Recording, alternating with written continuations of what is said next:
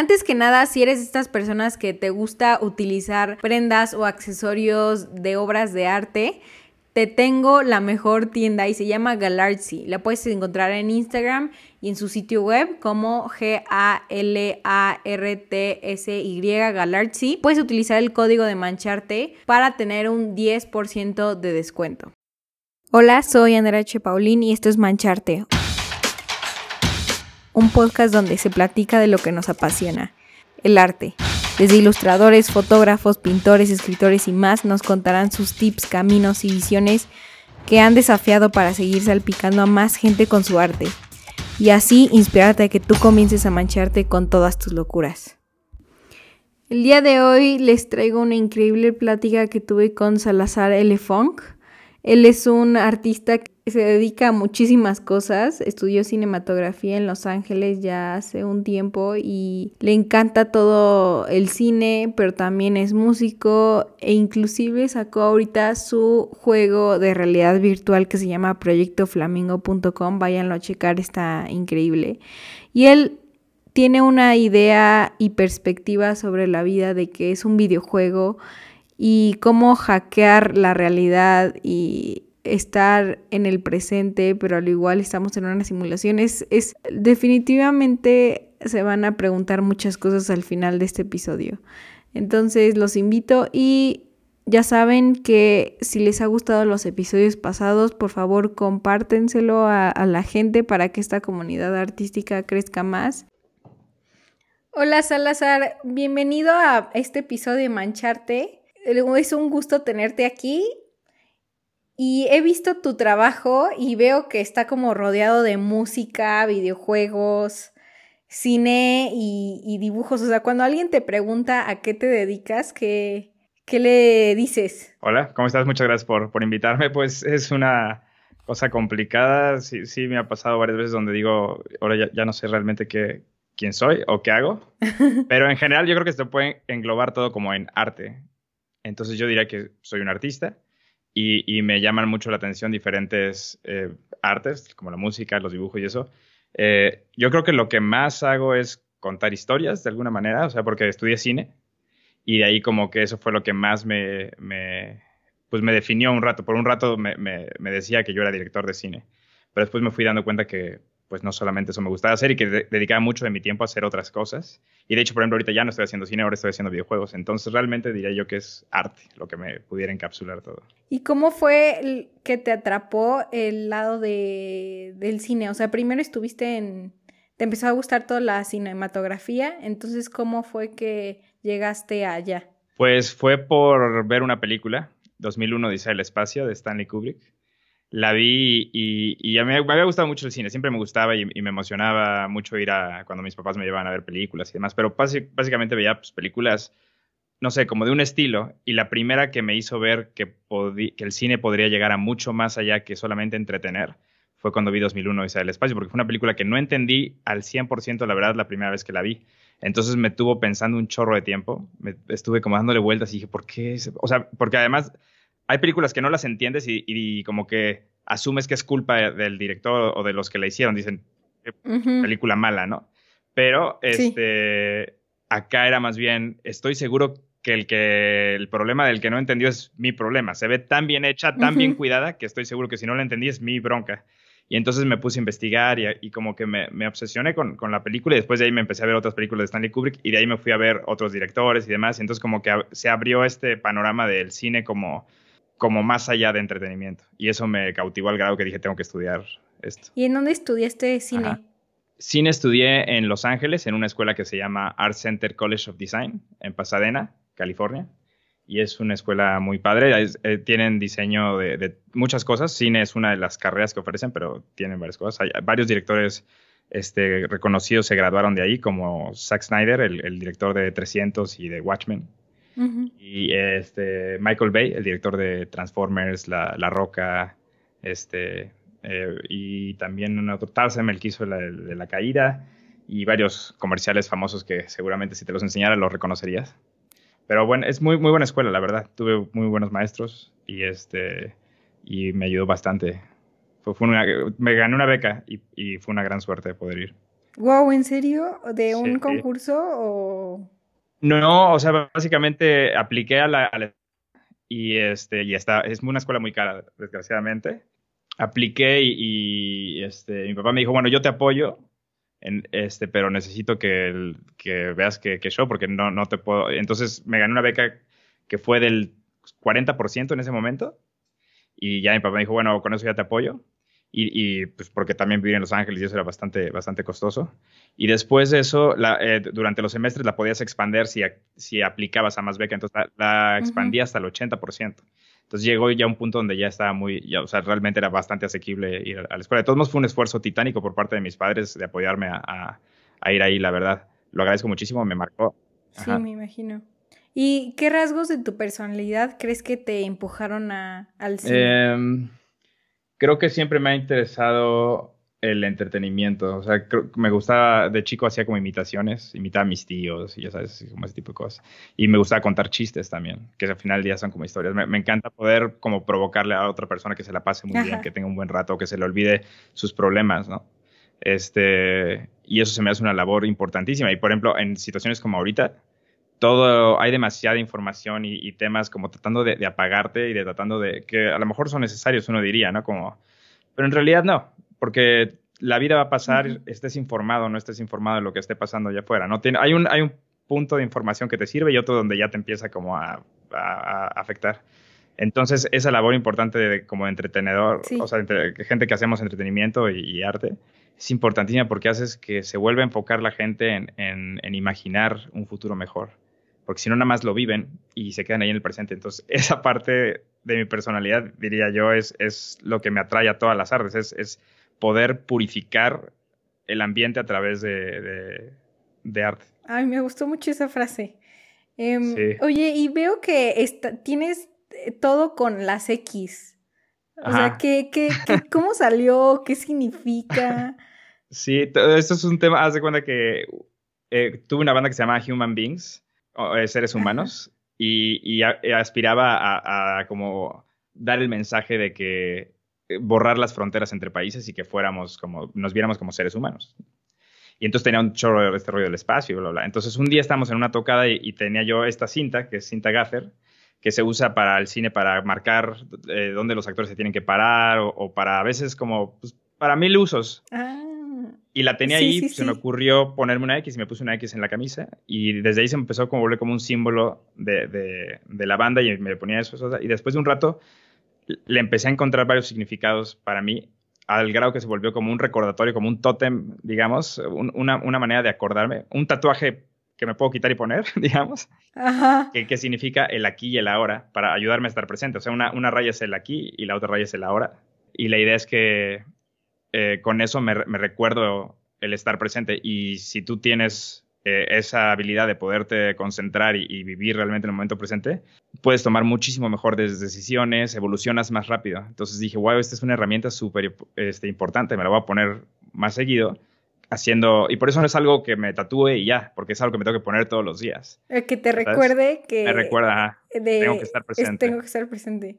Claro, y que no, aunque me la pongo, no me pasa todo el tiempo. ¿eh? Me, voy divagando en muchas cosas y, acabo igual que todos de repente en el teléfono perdiendo una hora, pero por lo general me ayuda a no hacer, a ser más presente. Ah, ¿y has tenido problemas con la ansiedad o algo así? O sea, que te tuvieras, que tuvieras que ponerle ese significado exactamente el de estar presente. No, no por problemas de ansiedad necesariamente, sino simplemente como para mejorar. Digo, una vez reconozco que sí, me pasó, estuve a punto de tener un ataque de ansiedad por eh, la primera vez que me compré mi, mi casco de realidad virtual. Esta cosa aquí. este, eh, la primera vez me, emocioné tanto que empecé a probar este, todos los eh, demos que, que había en, para, para jugar. Entonces empecé, ese mismo día fui delfín, bombero, vaquero, este, policía, robot, en mil cosas. Y entonces para cuando me fui a dormir ese día, pues quieras que no, nuestro cerebro sigue siendo el cerebro de los primates que teníamos con tantito más evolucionado, pero entonces como que mi cerebro no entendía quién era, ¿sabes? Porque le había, le había dado tantas realidades en tan poco tiempo que, que te lo juro que sí estuve a dos de, tener un ataque de pánico, pero así como que dije, si me, si me dejo llevar ahorita y abro la puerta a, esta caja de Pandora, me, va a dar un ataque de pánico y no voy a poder regresar. Entonces me, controlé, me controlé y dije, bueno, tranquilo, respiré y ya como que, o sea, estuvo rudo, la verdad, ese momento, pero lo, lo superé. Y ya de ahí en adelante, pues también, cuando, cuando le ganas este tipo de batallas a tu mente, después eres más fuerte para lo que sea que te quieran como la mente va a querer jalar para diferentes lados, entonces cada que ganas una de esas batallas te vuelves más, más robusto. Como de quién eres, ¿no? Ajá. Oye, y eh, qué, qué, interesante. Y en, por ejemplo, en todas las películas que marcan como la utopía de realidad virtual y el mundo se convierte, o sea, se va al juego más de realidad virtual, no sé si me estás entendiendo. Te entiendo perfecto. Sí. ¿Qué opinas? ¿Crees que en algún futuro vaya a pasar? O sea, que la misma sociedad nos esté guiando para tener una realidad más satisfactoria que la que estamos teniendo ahorita? Claro, eso yo siento que va a suceder sí o sí. De hecho, ya está sucediendo. Ahorita tú y yo estamos en un espacio virtual intercambiando, ¿no? Y la gente que nos está escuchando en el podcast también. Para ellos somos una voz en su teléfono o en su computadora. Y cada vez va a pasar más. Obviamente quisieras estar más cercano al, contenido, ¿no? Para ellos vamos a ser nada más una voz. Tú y yo somos pantalla y voz imagínate que la, gente que pudiera escuchar esta conversación en el futuro pudiera estar sentado al lado de nosotros para estar más cerca al contenido y de tal manera que puedan adquirir todas las cosas que estamos platicando, pero no solamente auditivamente, sino también viéndonos, cómo nos movemos, cómo nos desenvolvemos en un espacio. Todo eso tiene información extra que no estamos pudiendo comunicar porque nada más estamos limitados al audio en este momento, ¿no? Entonces, definitivamente vamos a querer que la realidad virtual habite nuestras vidas más y más para poder acercarnos al contenido. Ahora, ¿Cómo eso nos afecta? Ese es un tema muy importante, ¿no? Porque como los celulares son una gran herramienta, pero también son una aspiradora de, conciencia y se nos va ahí la mitad de nuestras vidas a veces. Sí. Entonces, como toda tecnología tiene arma de doble filo y uno tiene que tener criterio. Ahora, la verdad, sí en el futuro va a ser bien complicado tener criterio. Es más, ahorita a veces que, cuesta trabajo resistirse a pasar tanto tiempo en el teléfono. El problema del futuro va a ser no saber si estás en una simulación o estás en la vida real. Eso, eso es un tema que verdaderamente va a ser un problema. Entonces, para, eso también, esto, por lo de las X, los flamingos, para mí son este, recordatorios de, de, cada, yo cada que veo un flamingo, me tengo que preguntar si estoy o no soñando, si estoy en una realidad o no. Oh, ¿Por qué lo de los flamingos? Los flamingos es eso, es un animal raro, ¿estás de acuerdo? No ves flamingos todos los días. Entonces, cuando, no, no, no. si, cuando ves uno, es como algo raro, entonces te acuerdas y dices, ah, mira, un flamingo. Y en ese momento tienes que hacer un reality check, le llamamos, que es como checar en qué realidad estás. Una de las maneras de hacer eso es como contar tus dedos de la, mano. Normalmente si estás en un sueño, a veces se, te ven más dedos, o, ver las horas, o, sea, cosas. Si, si, ves la hora de tu reloj, a veces tiene una hora como rara si estás en un sueño, como... Entonces te, te hace tener sueños más lúcidos a veces, porque de repente estás en un sueño y de repente en tu sueño por alguna razón aparece un flamingo, si lo ves y te haces ese reality check de, ay, estoy o no en una realidad, de repente te das cuenta que estás soñando, entonces como que puedes tener sueños lúcidos. Además de que en el futuro, cuando estés en realidades virtuales o algo así, te puede ayudar a, recordar, oye, sí es cierto, espérate, estoy en una realidad virtual, estoy en una simulación, etcétera. O sea, son como herramientas que estoy desarrollando desde ahorita porque sé que en el futuro las este, inmersiones digitales en las que nos metamos pueden ser tan potentes que sean indistinguibles de la realidad. Y si no nos educamos desde ahorita para tener criterio de discernir una realidad verdadera de una simulación, puede que gente se nos pierda ahí. O sea, tú, de todo lo de las X, flamingos, es porque de seguro tú ya lo pensaste 30 mil veces esta pregunta, ¿no? Pues algo sí, sí, o sea, sí me, sí me he puesto a, visualizar hacia dónde vamos. Es más, puede que estemos en una simulación ahorita mismo. definitivamente para las personas que nos escuchan, tú y yo estamos en una simulación. En una simulación en su teléfono, que simula esta conversación y ellos la escuchan como si fuera, estuviera pasando en el presente, pero en realidad es, es una simulación de nuestra conversación que alguna vez pasó. ¿No sí, sí, me, expliqué? Sí, sí, sí. okay. ok, super mindfuck. Este... Sí, es un super mindfuck. Oye, y ahorita con todo lo, que dijiste del Flamingo, por eso se llama Proyecto Flamingo, tu videojuego. Correcto. ¿Cuál es la idea de, del videojuego? El videojuego es van experiencias diseñadas como videojuegos y estamos por sacar la primera, que debe salir ya en cualquier cosa, probablemente para cuando escuchen este podcast ya salió, en Steam, lo pueden checar. Y toma esa primicia. La primicia es, estamos viviendo en una simulación. Esta que, la, realidad que aquí, o lo que tú llamas realidad, es una simulación. Y la de ahorita. Si quieres las pistas para salirte, van a estar en estos videojuegos. ¿Me expliqué? Eh, eh, un, ejemplo, no sé si lo puedes decir o es como de privacidad. No, claro, sí. Un, ejemplo de... Eh, ¿Un ejemplo de, qué? Un, poco para dar un poco más de contexto. Sí, sí, sí. Ok. Ah, ok, en, el primer, o sea, el primer videojuego que es X1, vas a pelear contra una máquina, contra un robot. Y después de ese robot, si lo logras derrotar, te aparece un teléfono y luego tienes que interactuar con ese teléfono. Y entonces, de alguna manera, te está adentrando en esta idea de, de humanos contra máquinas, en este, en este primer de este, que es como el, lo obvio, ¿no? Lo obvio es que, que, si estuviéramos en una simulación tendrías que estudiar inteligencia artificial y estudiar las máquinas y cómo se podría esto suceder. Entonces, el videojuego de alguna manera lleva al jugador a preguntarse estos temas a través de un, gameplay muy sencillo. O sea, en, la superficie hay gente que lo va a jugar iba a jugar simplemente una boss battle, que es una pelea así contra un jefe. Este, bastante entretenida, bastante, es difícil, pero, y con eso, y ahí se pueden quedar. eso es la superficie del videojuego, es base uno. Pero si te adentras en el videojuego y empiezas a ver los detalles y empiezas a profundizar y a rascarle más, empiezas a encontrar niveles o áreas secretas que de ahí ya se, se arregla. Y hay un leaderboard, que es, si se meten a proyectoflamingo.com, ahí pueden ver en vivo el, la tabla de posiciones. Y, solamente hay un primer lugar y, el primer lugar va a poder tener como más acceso a estas nuevas realidades. O sea, y, y todo esto salió, tú fuiste la de la idea de todo este, toda esta idea del videojuego. Ajá. O sea, todo empezó porque terminé mi primera película y luego me puse a hacer un guion para ver qué iba a hacer. Y uno de los temas que me apasionaba era la inteligencia artificial. Entonces, eh, conseguí eh, inversión para que me dejaran estudiar un año entero inteligencia artificial para prepararme para este guion. Entonces, estuve estudiando inteligencia artificial todo un año y después de eso escribí el guion. Y el guion se llama Proyecto Flamingo. Yo pensaba que iba a ser una película. Yo pensaba que iba, esto lo iba a ser una película. Y después de un rato me di cuenta que no, era, era demasiado, era complicado hacerlo en película, como que no se, no se prestaba el formato. Entonces decidí hacerlo este, experiencias, experiencias interactivas. Entonces cada episodio de ese guion está siendo transformado en, en, videojuegos, experiencias interactivas, digamos. Y este es el primer episodio, digamos, el X1. ¡Wow! ¡Qué increíble! O sea, primero no... O sea, sí sabía que si quieres hacer una película te debes empapar en el tema, pero no sabía que tan profundo como para que te fueras a estudiar un año inteligencia artificial. Y luego de ahí saliera el juego. Ajá. Sí, no, es que es así. O si, no, o sea, y no me puse a estudiar, o sea, como para ser inteligente, simplemente como para entender el tema, ¿no? Porque en un año estás, o sea. Sí. Por un lado hay poco que sabemos de inteligencia artificial, entonces realmente es fácil, eh, o sea, no es tanto, tanto que tengas que estudiar, pero me puse a, leer libros, a platicar con gente muy experta, etcétera.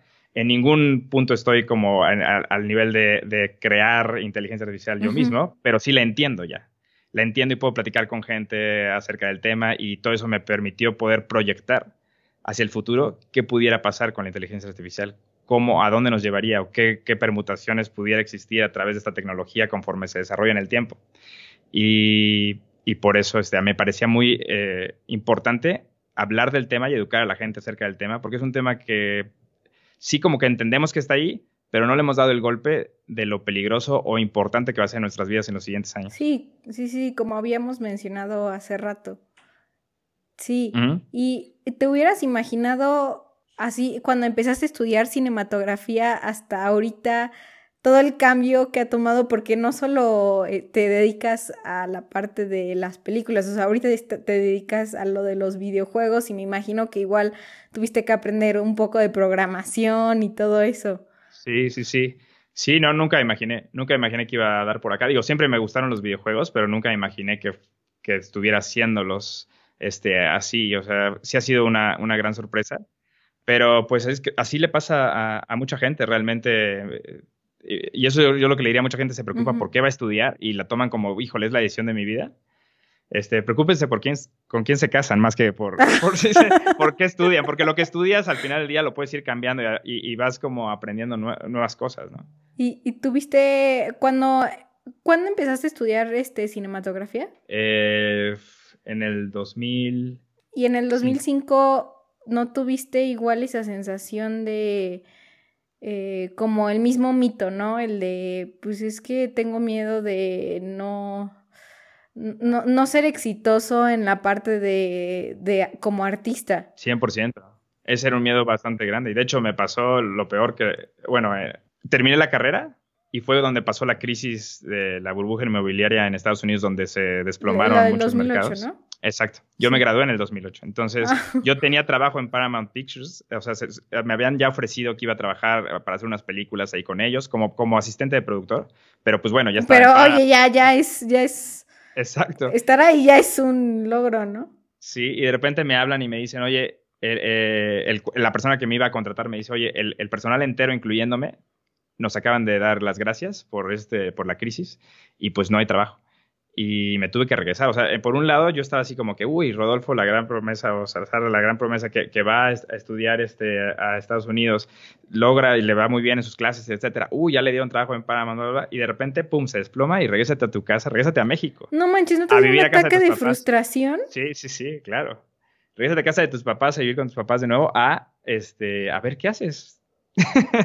¿Y ay, Entonces sí fue pues poco a poco seguí haciendo cine. O sea, e, empecé a hacer pequeños videos, empecé a hacer videos corporativos, o sea, hay cosas así que dices, Dios mío, no puedo ser, no puede ser que fui a Estados Unidos a estudiar cine para hacer un video corporativo de pollos, ¿no? Pero tuve que pasar por eso un poco. Y, y lo, padre de esos videos es que, si bien no, no, la, no lo disfruté tanto el, proceso de hacerlos este, artísticamente, sí.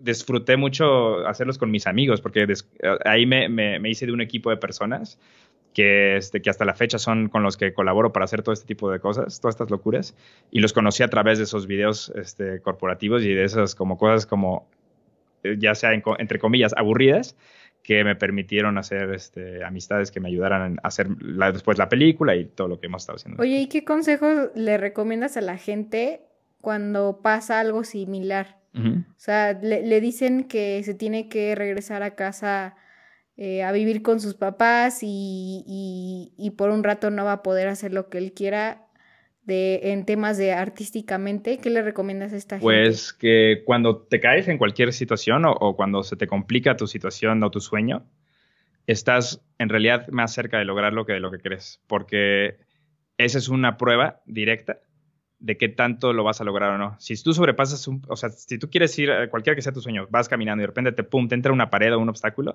es, es la primera prueba que vas a tener para ver si realmente lo vas a lograr.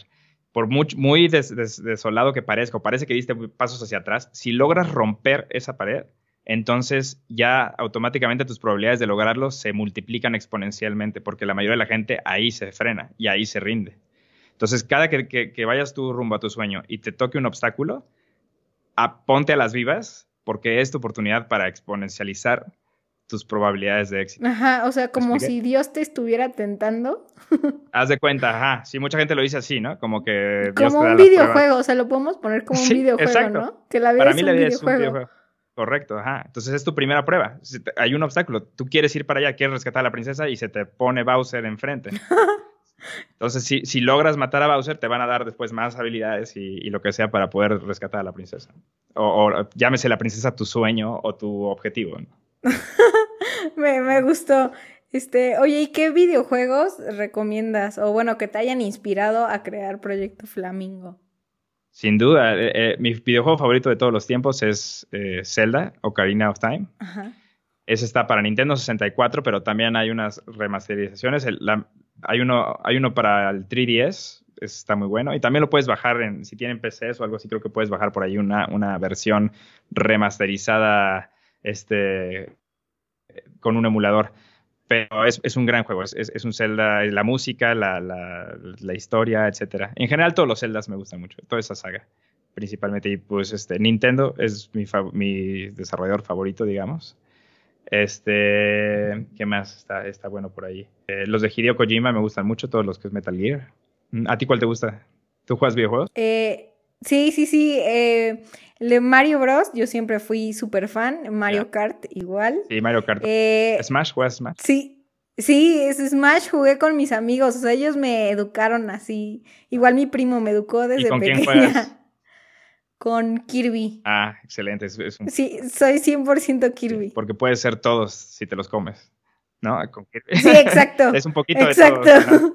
Sí, es que es una táctica de, de inteligencia, porque puedo ser de que Zelda, puedo ser eh, Mario, Luigi, Bowser, sí, o sea, Sí, es el personaje más versátil que, que existe, sin duda. sí, no, me encanta. Y imaginemos que mañana te da coronavirus y que te mueres, ¿no? Así yo, súper radical yo, pero.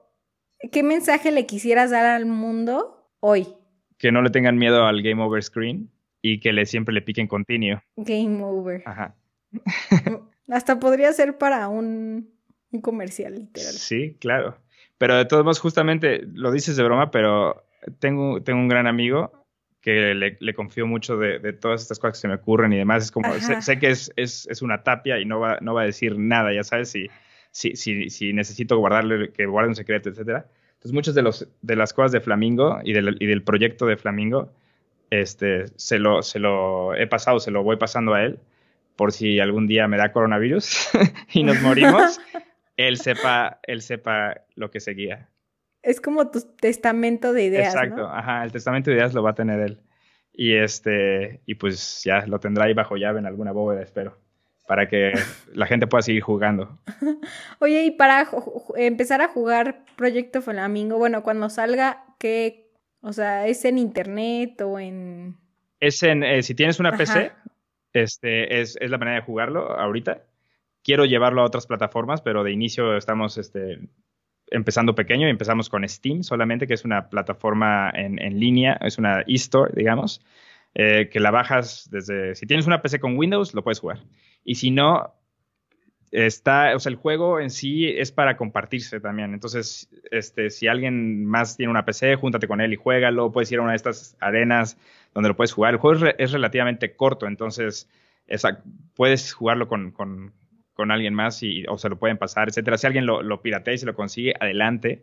O sea, lo importante es Que que, lo jueguen. Sí, que se esparce y que lo jueguen, ajá.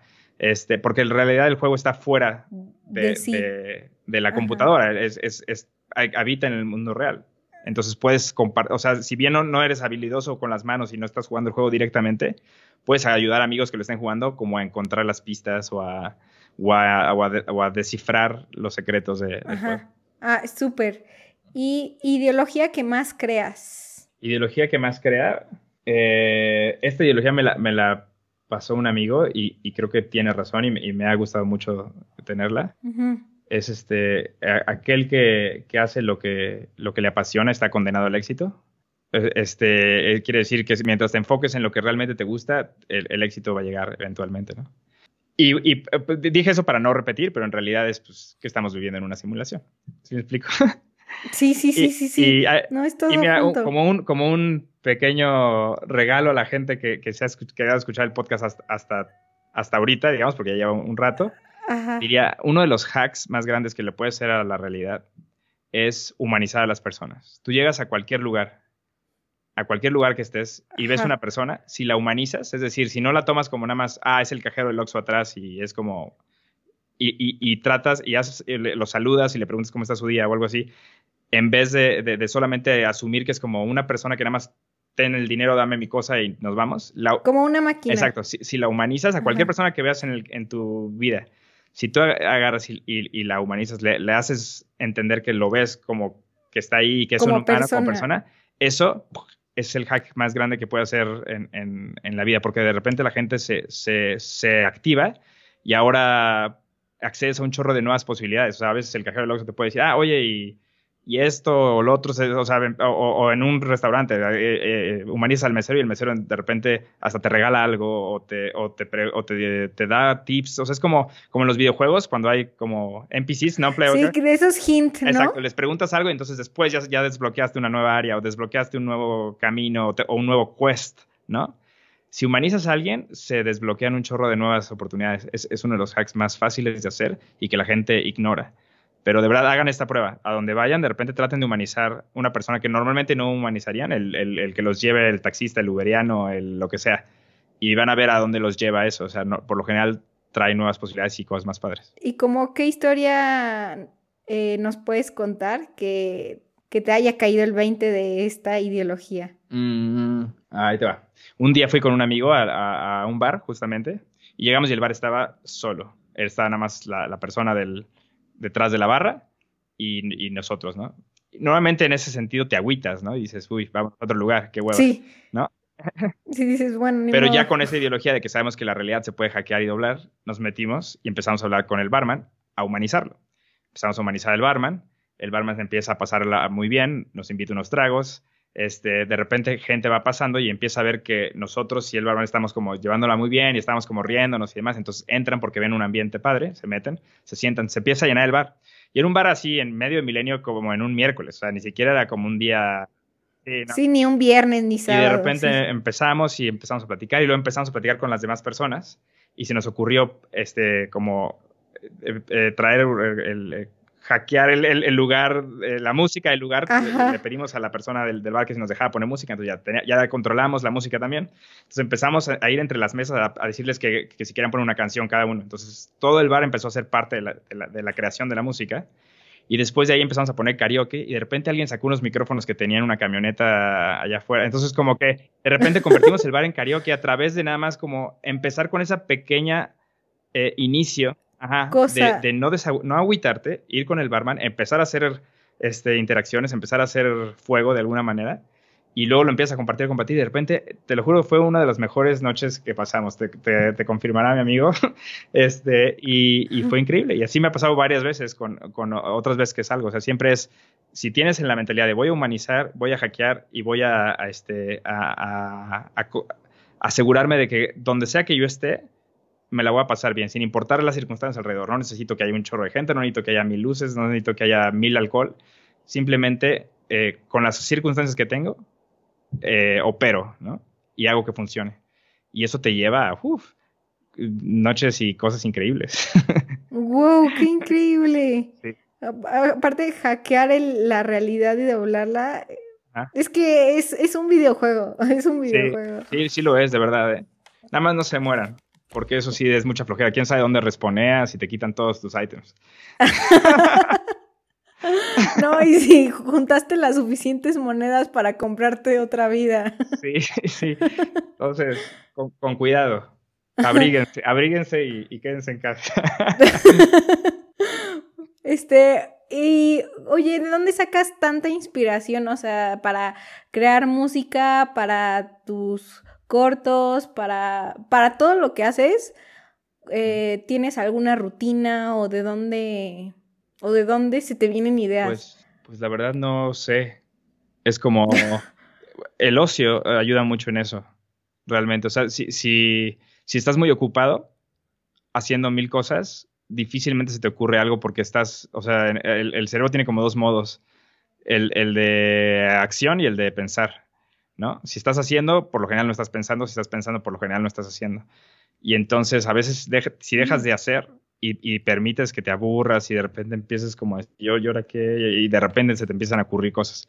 Pero si estás todo el tiempo haciendo, haciendo, haciendo, haciendo, haciendo, pues no, no se te ocurren tanto. Que es que si lo ves en la humanidad, eso ha sucedido. Antes no había tanta arte como al principio. O sea, imagínate antes, hace mucho, mucho, mucho casi cuando éramos como primates, no, no había otra cosa que hacer más que sobrevivir de repente empiezas a ser mejor en, sobrevivir, empiezas a descubrir que puedes hacer fuego, cuevas y eso, entonces empiezas a pintar en la pared porque ya tienes tiempo de, tienes tiempo muerto, ¿no? Entonces empiezas a crear cosas. Igual, conforme más este, mejoramos nuestra calidad de vida y tenemos más nosotros, por ejemplo, ahorita en tiempos de coronavirus, es una gran posibilidad, este, eh, es, una gran, eh, ¿De crear? exactamente, porque tenemos ahora, el, todo el tiempo que usábamos en traslados, ahora ya es nuestro. Porque ya no nos estamos yendo a ningún lado, estamos totalmente, o sea... Sí, en la casa. En la casa. Entonces, ese periodo muerto es periodo que seguramente mucha gente va a estar creando. Entonces, yo te aseguro que este, cuando se destrabe todo este desmadre y, regresemos a la normalidad, entre comillas, eh, mucha gente va, va, va, va a salir eh, mejorada, o sea, con un nuevo Mindset. sistema operativo, digamos. Ah, bueno, nuevo mindset, porque han estado mucho tiempo de, de- de- de trabajar, de imaginar y eso, y no necesitan estarse ni trasladando, ni estar este, eh, haciendo mil cosas, ¿no? Entonces, este, creo que es, es un periodo de reflexión, y con los periodos de reflexión salen buenas ideas. Sí, sí, sí, 100%. Y vamos a pasar ya a la sección de preguntas rápidas, ya para terminar que se nos está acabando el tiempo. Y persona que más admiras. persona que más admiro a mi papá, Ignacio. Este, gran persona. Ahorita ya mencionaste la, la película, pero no sé si tengas otra, otra igual que esté en tu top de películas. Mi top de películas, sí, ocho y medio de Fellini. Primero está 2001 Dice el espacio, luego ocho y medio de Fellini. De libros, De libros, el, la- el fantástico Mr. Zorro. Es una, es una pequeña historieta. O sea, eh, es, es una cosa muy simple. Es, es un libro que leí casi cuando era niño, pero es, es de la audacia de un zorro. Y me marcó. Fue, uno de esos, fue, el- fue el único libro y el primero que leí en un solo día. Así como de eso, que no pude dejarlo hasta. Ajá. Y digo, ya después, este, quizás sí haya leído otros en un solo día. Pero es, es el primero que leí en un solo día y me encantó. Fantástico Super Zorro. Que Wes Anderson hizo una película. ah, no sabía. Buenísimo. Sí, Lo sí. que más disfrutas de tu día, Mm. ahorita en tiempos de coronavirus, Eh, ¿Qué será? Lo mucho que me rinde. el, el tiempo. Sí, la, el- el- la, la calma y el café. El, también. el- sí, 100%, 100%. Café, eso seguro. Sí, sí, sí, salud. Eh, y por último, ahora sí, punto de tu bucket list. Punto de mi bucket list, terminar Proyecto Flamingo. Ya terminando Proyecto Flamingo creo que me podré morir. ¿Cuándo sale? Eh, o- este, este sale el, el- Espero que para cuando escuchen este podcast... ¿Cuándo sale este podcast? Eh, de este viernes en 8. Debe de estar ya el videojuego disponible. Ah, Entonces, quien esté escuchando esto, métase a Steam y busque Proyecto Flamingo X1. Es la primera parte de siete que van a salir, pero por aquí empezamos. ¡Uh! Muchas sí, lo, sí lo voy a jugar. Sí, soy fan de los videojuegos. ¿Y en dónde te puede encontrar la gente? Me pueden encontrar en Instagram, en Facebook, en YouTube y en TikTok como Salazar Elefunk. Perfecto. Muchísimas gracias por estar en este episodio. En serio, te agradezco mucho tu tiempo y gracias por brindarnos gracias. tu conocimiento. Un placer. Muchísimas gracias por haber escuchado hasta el final de este podcast. Ya sabes que existe para brindarte esa inspiración que necesitas día tras día. No se te olvide compartirlo con esa persona que también quieres que se inspire. Además, queremos escucharte. Por favor, déjanos tu comentario, mensaje y opinión en las redes sociales del show, arroba mancharte podcast. Y los veo a la próxima.